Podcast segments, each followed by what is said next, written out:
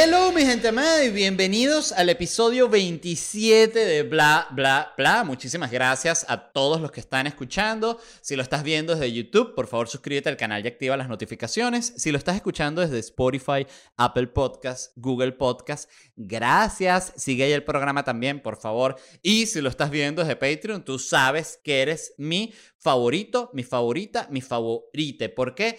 porque me pagas. Ustedes son mi only fans. Y aprovecho para recomendarles que vayan a patreon.com slash bla bla bla podcast y si se suscriben no solo tienen acceso previo a todos los episodios semanales, sino que tienen un episodio extra a la semana exclusivo para el Patreon. Gracias. Tengo un anuncio el día de hoy y es que el 8 de julio me voy a estar presentando en el Miami Improv con Felicidad Stand Up Comedy. Pueden comprar entradas en Ledvarela Quiero acotar que el establecimiento estará funcionando al 50% de la capacidad. El personal va a estar sometido a controles de temperaturas, van a usar mascarillas, guantes y los asistentes también deben usar mascarillas. 8 de julio, Miami Improv, Felicidad Stand Up Comedy, entradas en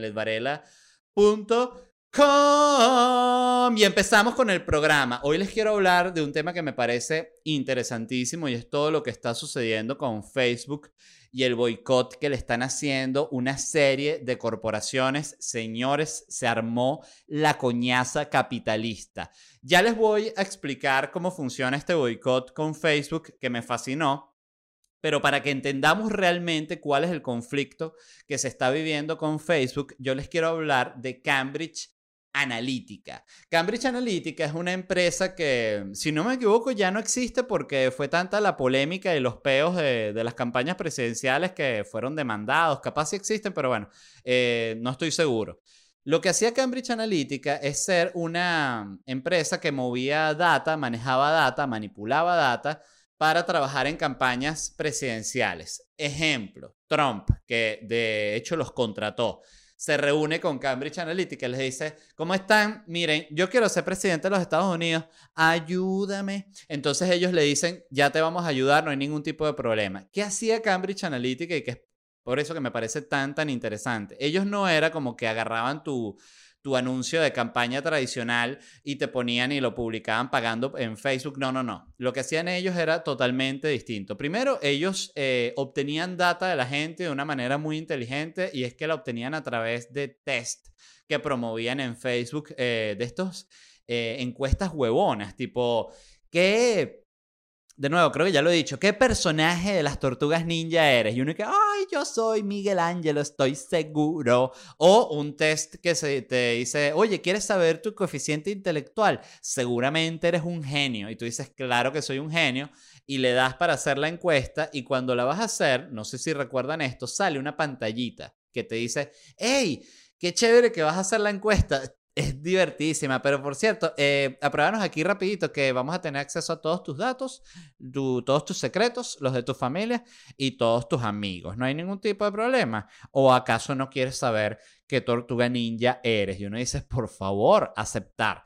Em, entonces tú aceptas y ellos de manera totalmente, vamos a decir, legal, obtenían todos esos datos y lo que hacían con esos datos era lo que es realmente genial porque la manera en la que ellos ayudaban a, promover la imagen de un, de, una, de un candidato presidencial era generando contenido que apoyaba su mensaje. El caso de Trump es, es perfecto para explicar esto porque Trump eh, durante su campaña fue muy antimigrante, eh, antilatino específicamente y súper específicamente antimexicano. Dijo que los mexicanos eran violadores, que México solo mandaba a los peores delincuentes, que eran bad hombres, todo eso, ¿no? Entonces, ¿qué hace? Empieza a promover este mensaje anti-inmigrante que no es casual, es similar a lo que pasó en Brexit, que decían, oye, mira, en, en, Inglaterra. Lo que nos tiene jodidos aquí es que hay muchos rumanos y muchos italianos jodiendo. En cambio, si con el Brexit nosotros nos salimos y le decimos, váyanse todos para el coño de la madre.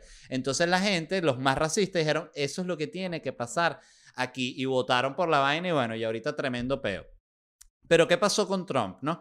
eh, él tiene este mensaje antimigrante y lo que hacía Cambridge Analytica era impulsar el mensaje, no el candidato como tal. Y lo que hacían era además ponerlo de manera...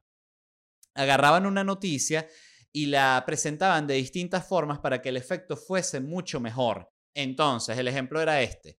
Eh, hay una noticia, una noticia real. Eh, hombre entra a casa a robar. Esa es la noticia. Entonces lo que hacían ellos era que publicaban esa noticia y si tú estabas, por ejemplo, en Texas, donde seguramente vas a tener más contacto con mexicanos que el que tendrías, no sé, iba a decir Chicago, pero Chicago está full de mexicanos. Vamos a decir eh, la Florida, por decir cualquier vaina.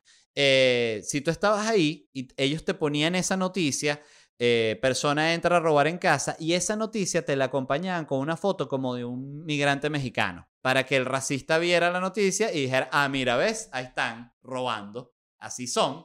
Pero si tú, ellos te ubicaban más como que tú tenías una tendencia supremacista blanco, te ponían la misma noticia, persona entra a robar casa con una foto de alguien de color y el racista, ahí está, compartir. Entonces, esta manera fue muy, muy maliciosa, muy maquiavélica y fue una vaina que cambió la manera de, hacer campaña política, porque es la manera realmente sucia de, trabajar. Entonces se empezó a dar este, esta modalidad en Facebook y el problema no era tanto que Facebook funcionara como plataforma y que aceptara hacer este tipo de publicidad, sino el problema se convirtió en que se le empezó a exigir a Facebook, oye mira Facebook, si tú vas a estar aceptando eh, dinero para promover contenido político de este tipo, tienes que, aunque sea, chequear que esto sea real, que sea tal. Y Facebook, y cuando digo Facebook me, me refiero a Mark Zuckerberg, dijo, ese no es mi peo. ¿Cómo te lo explico? ¿Cómo te lo explico, chamo? Eh, ellos dijeron que básicamente Facebook no le correspondía ser el árbitro de qué contenido era bueno o qué contenido era malo. Entonces, no, no, no, no, no. Que por cierto, Qué loco, aquí un pequeño paréntesis, como todos estos billonarios digitales son como unos robots eh, locos, ¿no? Si tú te pones a ver, Mark Zuckerberg, robot, billonario, persona rarísima, rarísimo, rarísimo, rarísimo. Jeff Bezos, el fundador de Amazon, también robot, billonario, persona rarísima, como con un ojote grande, una risa rara. Siempre tienen unas risas extrañas. Eh, Elon Musk, también Robot, persona rarísima, billonario. Y fíjate que Elon Musk, que es tan, tan raro, es normal en comparación con Mark Zuckerberg. Que vaina tan quemada. Pero bueno, el punto es que se le pidió a Mark Zuckerberg que por favor le pusiera control a esto, sobre todo después de que Twitter sí lo hizo, porque Twitter, ya lo hablé aquí en el podcast, pero lo repito, no hay ningún tipo de problema, eh, cuando Trump eh, puso, no recuerdo cuál fue, pero era como una, algo que tenía algún tipo de comentario racista, eh, Twitter le puso como una advertencia al tweet que decía, si usted va a ver este tweet, sepa que usted está viendo algo racista. Estoy evidentemente parafraseando, ¿no? Resumiendo. Pero cuando sucedió eso con Twitter, la gente empezó y dijo, se, se, regresó y le dijo a Facebook, oye, pero mira, estás diciendo que no se puede hacer eso y Twitter sí lo está haciendo. Y Mark Zuckerberg una vez más, siendo el robot que es, dijo, me sabe a bola. Y ahí es donde yo quiero ser también de, coño, de abogado del diablo, porque ponte a ver, hay que ponerse en los pies de Mark Zuckerberg, ¿no? Él es un tipo que ha logrado eh, en este momento crear una fórmula que capitaliza directamente el odio. Entonces, coño, ¿cómo culparlo? Le vas a decir ahorita, mira, ya no capitalices más del odio. Si es dificilísimo encontrar algo de que capitalices directamente, además, muy importante aclarar esto. El odio no se vence. O sea, tú no vas a decir que agarras el, tu odio en la nevera, está vencido. No. El odio siempre está fresquito. El odio es un recurso ilimitado. O sea, el encontrar odio es mejor que encontrar petróleo. Es ilimitado. El odio es reciclable, porque tú agarras un odio viejo y lo lanzas de nuevo y la gente, para este odio es nuevo. Sí, sí, ese es nuevecito. Y un odio viejo. Un, eh, ejemplo clarito, clarito de odio, eh, que es reciclable.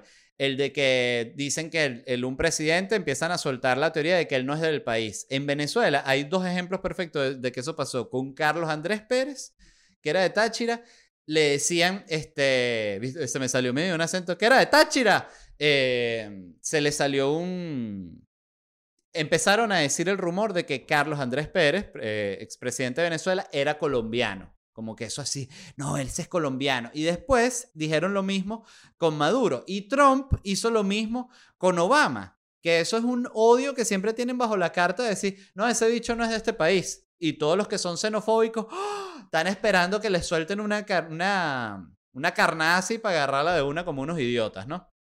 Entonces el punto es, para, para llegar al, al boicot, que se le pidió a Mark Zuckerberg que dejara de capitalizar del odio y mil veces dijo que no.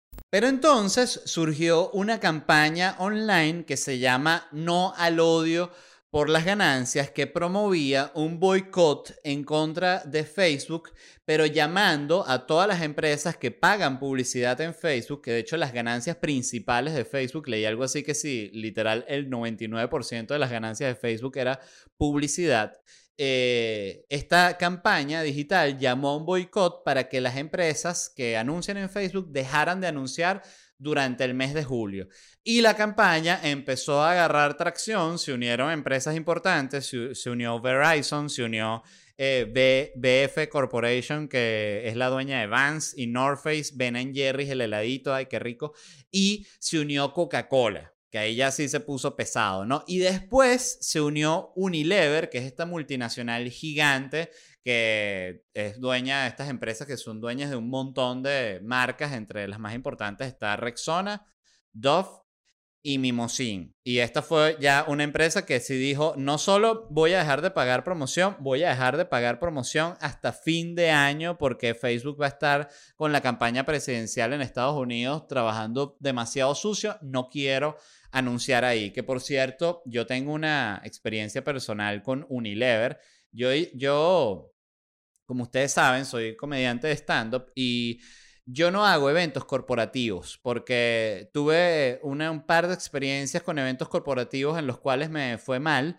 Eh, y tuve un evento corporativo para el lanzamiento de Frescolita, que es la, el, refresco de Coca-Cola, en el cual terminé en la tarima incluso insultando y mandando a todo el mundo a que se mamara un huevo y me pagaron micrófono y todo, y eso fue un desastre que casi eh, no, no, no atentó para nada con mi carrera, pero sí atentó por completo para mi posibilidad de ser corporativo, pues después de eso no me llamaba nadie. Pero me llamaron una vez, y que fue el último corporativo que hice en mi vida y me lo prometí, de esta empresa Unilever, que era una multinacional. O sea, pasé de, que, de tener un problema con Coca-Cola a que me llamó Unilever, que fíjate, ahorita son amigas en contra de Facebook, ¿no? Qué belleza, ¿no? La, me encanta la, la amistad multi, multiempresarial.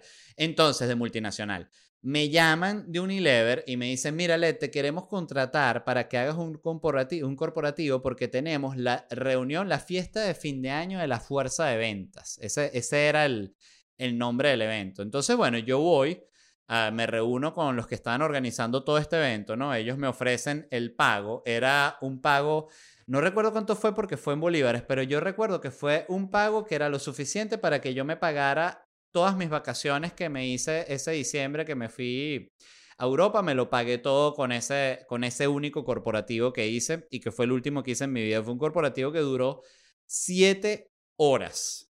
Yo estuve que estar en una tarima llevando distintas partes del evento porque tenía unas partes que, que se daban como unos premios y que y el, los que han vendido mayor número de Rexona este año es la fuerza de ventas de Centro Occidente. Y se para, ¡yeah! Y un montón de vendedores y era toda una alegría. Y yo, bueno, bueno.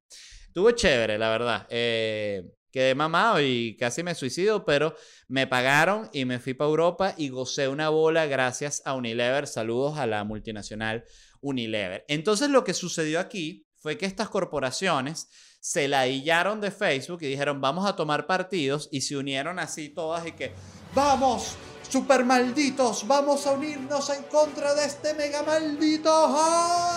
Y se han unido en contra de Facebook. Entonces, primero quiero hablar de quienes iniciaron este, quienes impulsaron este boicot, que es una organización llamada la Liga Antidifamación estuve buscando quiénes son y son básicamente una, organización que trabaja en contra del odio, pero específicamente luchan contra el antisemitismo, ¿no? Y se fundaron en 1915. O sea, esto no es que sí, no, que yo estoy reuniendo unas firmitas en change.org. O sea, la Liga Antidifamación está reuniendo firmas desde antes de que existiera la firma. Y básicamente la megapartieron con este boicot. Eh, vale acotar también que estos no son ningunos huevones, porque si tú puedes hacer coincidir en algo a una multinacional como Unilever y Coca-Cola, no es porque había un, tipo de marketing metido en Twitter y leyó la, la, la, la campaña y se unió. Aquí hubo una cosa detrás, evidentemente. Pero me parece muy, muy bello esto porque Mark Zuckerberg, que había dicho con su cara de robot mil veces que bajo ningún concepto Facebook iba a moderar ningún contenido, ni iba a poner ninguna advertencia, en lo que Unilever y Coca-Cola y todas estas empresas dijeron, ya no vamos a pagar más publicidad, salió Mark Zuckerberg a decir, ay, estuve pensando lo mejor. Y si es verdad que, que Facebook tiene que ser el árbitro porque ya basta, ya basta de mensajes de odio. Y dijeron que sí van a poner una etiqueta para, para cuando algo sea un fake news o algo. Entonces, bueno, me encantó esta noticia. ¿Por qué? Porque es la muestra de que muchas veces, si tú quieres luchar contra algo muy, muy poderoso, lo que tienes es que lograr una alianza de otros poderosos también. O sea, no basta con reunir unas firmas por internet. ¿Por qué hicieron cambiar la postura de una empresa gigante como Facebook? Coño, porque los amenazaron con lo que les duele, que es el billete. Así de sencillo. Entonces esta noticia me pareció fascinante de cómo corporaciones versus corporaciones. En otras noticias, señores, eh, prepárense porque ya tiene precio el primer tratamiento aprobado para tratar los casos más extremos de coronavirus. Así que eh, prepárense, ¿están sentados? Se los pregunto, sobre todo si tienen una tosecita. El precio que le pusieron, el tratamiento es de 2.340 dólares. Me, me cagué de la risa realmente leyendo el artículo porque sale un parte del comunicado que dio la empresa, que es una farmacéutica llamada Gilead, y ponen, somos conscientes de la gran responsabilidad que conlleva el remdesivir, que así se llama la, la, medicina, el remdesivir de precios y la necesidad de ser transparentes en nuestra decisión. Hemos decidido cotizar remdesivir muy por debajo de este valor para garantizar un acceso amplio y equitativo en un momento de necesidad mundial urgente. Hemos establecido un precio para los gobiernos de los países desarrollados de 390 dólares por vial. ¡Ay! ¡Qué horror! 390 dólares, 390 para ti, pues, así mismo. Eh, estuve leyendo que las agencias reguladoras, las que dijeron que esto está probado y que sí funciona como tratamiento, recomendaban administrar 200 miligramos, que son dos viales el primer día, y 100 miligramos los siguientes cuatro días de tratamiento. O sea, son mínimos y pueden ser más, pero son mínimos 6 viales, que por 390, 2.390 dólares. Qué impresionante. Yo soy demasiado ignorante con este tema, pero 390 dólares por tratamiento suena como una vaina exorbitante, ¿no? O sea, ¿con qué hacen esta medicina? Con oro. Pero bueno, em, esto estuve leyendo y dice que con la terapia de remdesivir ni siquiera es como que, o sea, eh, si ya estás enfermo, dice que se reduce 31% el tiempo de recuperación, 15 días en el grupo placebo y a 11 días en los pacientes tratados con remdesivir. O sea, que tú estás enfermo y te dice, mira, tú te quieres recuperar más rápido. Y uno como que, sí, claro, bueno, son 2.400 dólares. Sí, señor, 2.400 dólares. Y uno como que, mierda. Bueno, tampoco es que me siento así tan mal. Qué horror, de verdad. Me parece impresionante que esto sea tan caro, pero bueno, algún sentido tendrá. Parte de lo que leía era que, que como son el único que tiene ya como un tratamiento, está aprobado, aprobado, por eso es que está tan caro, que en lo que salgan como otras compañías también con tratamientos aprobados, eh, bueno, se, bajará el precio de esto, igual que, que abuso, coño. Eh, sobre todo por una vaina que es con, relacionado a eso, pero bueno, eh, no nos pongamos comunistas en el tema. Otra noticia más, esta me pareció bien, bien curiosa y fue que una pareja pidió una pizza en un Little Caesars en Ohio y cuando la abrieron pidieron una pizza de pepperoni. Cuando la abrieron tenía la pizza los pepperonis puestos como si fuese una esvástica nazi. Entonces se ha pegado un susto a esta gente, ¿no?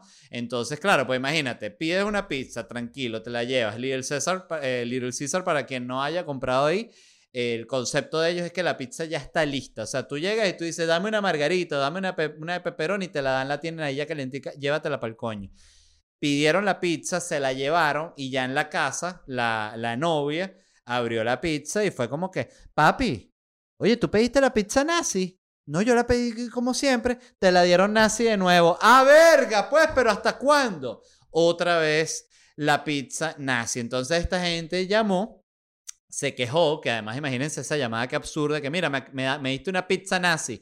Entonces el gerente averiguó qué había pasado y lo que sucedió es que era una broma interna que estaban haciendo los empleados que pusieron esa esa pizza con, con los pepperonis en forma de esvástica y, y, bueno, el tipo se disculpó diciendo que era un chiste interno y que no era la idea de que la pizza nazi saliera a la venta, pero salió a la venta y bueno, despidieron a estos empleados que hicieron la pizza nazi y Little Caesars ha tenido que pedir una disculpa pública por la pizza nazi y todo este tema. Yo la verdad, eh, en el artículo que leí, no especificaba para nada la, la, raza de la pareja, ni la etnia, ni la religión. Es decir, no decía si eran de color o eran judíos, por lo cual asumo que no eran ninguno de los dos porque no hay medio que hubiese pelado ese, ese dato, ¿no? Y, y lo otro que me pareció interesante es cómo si este restaurante se, se, si fuese un restaurante básicamente dedicado a la cocina nazi, cómo se pudiesen llamar otros platos, y aquí anoté un par, eh, una arepa llamada la Führer Pepiada y otra que sería la parrilla Mar y Reich. Entonces, bueno, para el, el, el comensal nazi, que vaya al restaurante nazi.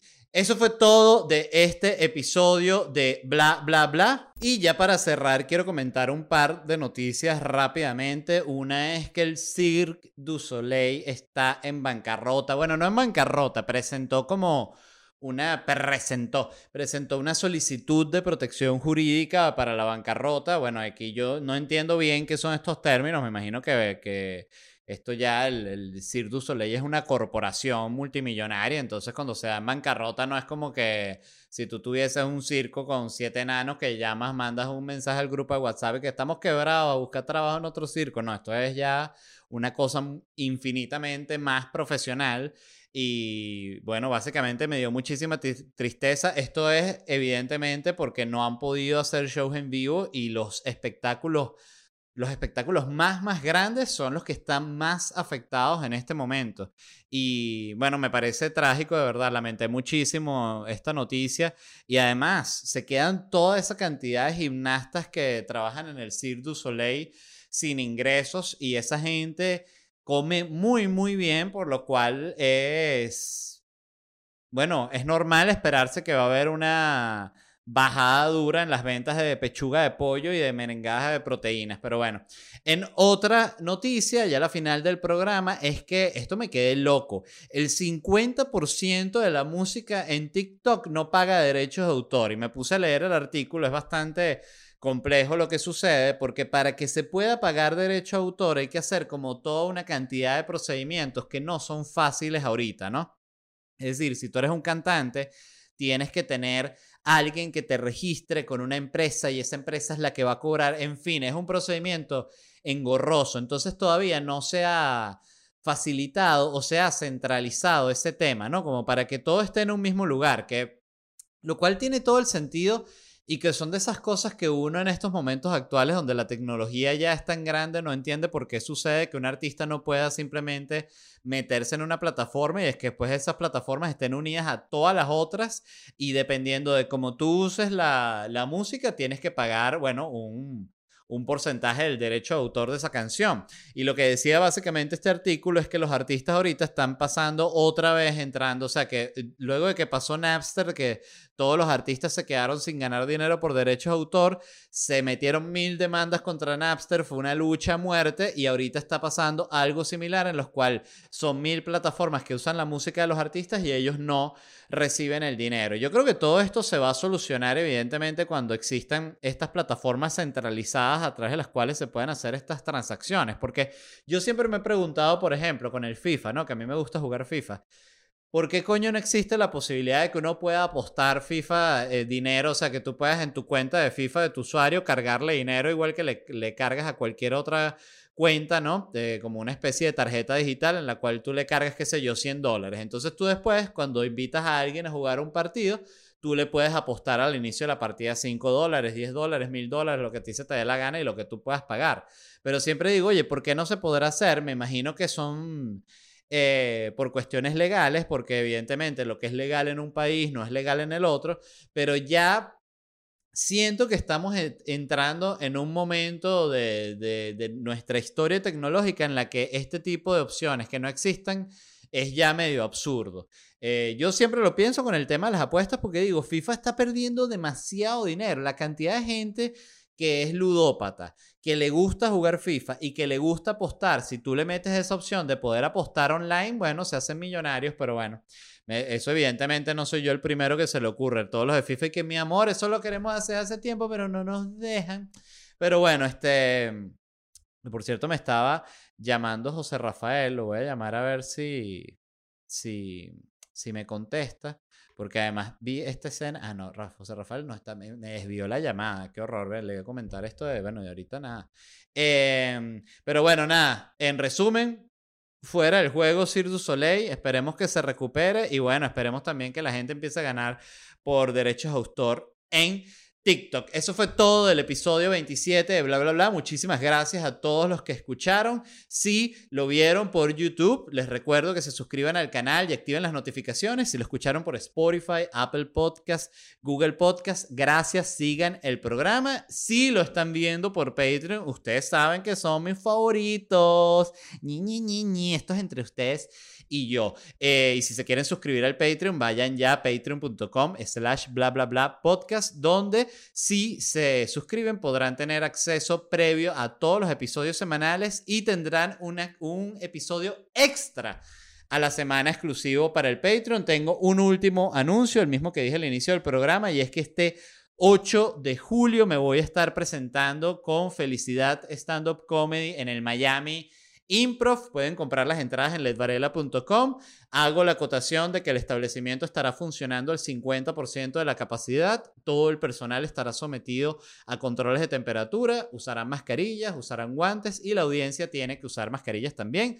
8 de julio, felicidad Stand Up Comedy en el Miami Improv, entradas en ledvarela.com y no me puedo despedir como siempre sin agradecer a la gente de Whiplash Agency. Aquí están saliendo las redes sociales de Whiplash Agency, pero si ustedes quieren ver qué hacen ellos, que son una agencia digital, vayan a ledvarela.com y vean esa página, digan, ay, qué bonito esto. Eso lo hizo la gente de Whiplash Agency, pero no solo eso, si ustedes ven mi página, ustedes van a poder ver que yo tengo una tienda online a través de las cuales vendo franelas. Esa página la montó la gente de Whiplash Agency, esa tienda online, y eso tiene una importancia fundamental en los tiempos actuales que estamos viviendo, en las cuales todo es por internet, absolutamente todo. Así que revisen el trabajo de Whiplash Agency y muchísimas gracias por escuchar y los dejo con el resumen de mis preguntas y respuestas del Instagram. Nos vemos en unos días.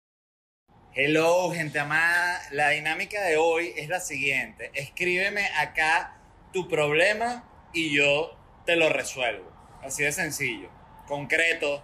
Mi novia me forma peo todos los días. Entonces tienes que enfrentarla y decirle, mira, tú eres mi pareja o eres o esto que es el ejército y tú eres mi capitán y yo soy un cabo. ¿Cómo es la vaina aquí? Discúlpame que te hable así, mi amor. Necesito plata y no puedo trabajar por la cuarentena. Lo que tiene que lograr la ciencia es modificar la genética del humano para que podamos hibernar como los osos. Entonces cuando viene una ola de estas de pobreza, uno que, ah, me va a echar la siestita de tres meses de la pobrecita. que lo tengo chiquito y ni la máquina que según lo agranda me sirve. Mira, si el pene es muy pequeño, estás ya más cerca de la vagina. Entonces lo que recomiendo es la transexualidad, porque si eres mujer, nadie te va a juzgar por el tamaño de tu pene. Jefe jode mucho y además no le puedo meter su coñazo porque necesito el trabajo del jefe maldito. Y que si me tocas la carita, perderás tu trabajito. Deja de hablar con diminutivos. No me da la ganita. Cuando tengo sexo con mi pareja, sangra por la nariz. ¿Qué hago? Tienes que buscar tener un trío con un vampiro, así cuando estén cogiendo ustedes dos y le sangra la nariz, llega el vampiro. Ah, qué rico, sigan. Que mi novia trajo un gato y no limpia la mierda, la tengo que limpiar yo esa mierda, no jodas. Y el gato hablando con tu novia. ¿Cómo? Sí, es un pendejo considero lesbiana, pero no logro conseguir cómo entrar en ese mundo. ¿Qué hago? Tienes que entrar en lesbianas.com y ahí llenas una forma con todos tus datos y como en cinco días hábiles recibes tu certificado de lesbiana. Que no me queda la ropa, estoy gorda. Entonces lo único que tienes que hacer es antes de ponerte la ropa hacer así. ¡Ah! Y ahí te pones la ropa y llegas así, hola, ¿cómo estás? ¿Todo bien en esta reunión? ¿Qué, qué están tomando? He pasado tanto tiempo encerrada por la cuarentena que ya ni me soporto verme. ¿Otra vez tú? Coño, ¿hasta cuándo? Soy psicólogo y me dormí en consulta. Logré hilar el principio con el final, pero tengo un vacío. Y bueno, por eso es que he estado pensando en suicidarme. ¿Ah? Sí, eso, eso, eso estaría bien.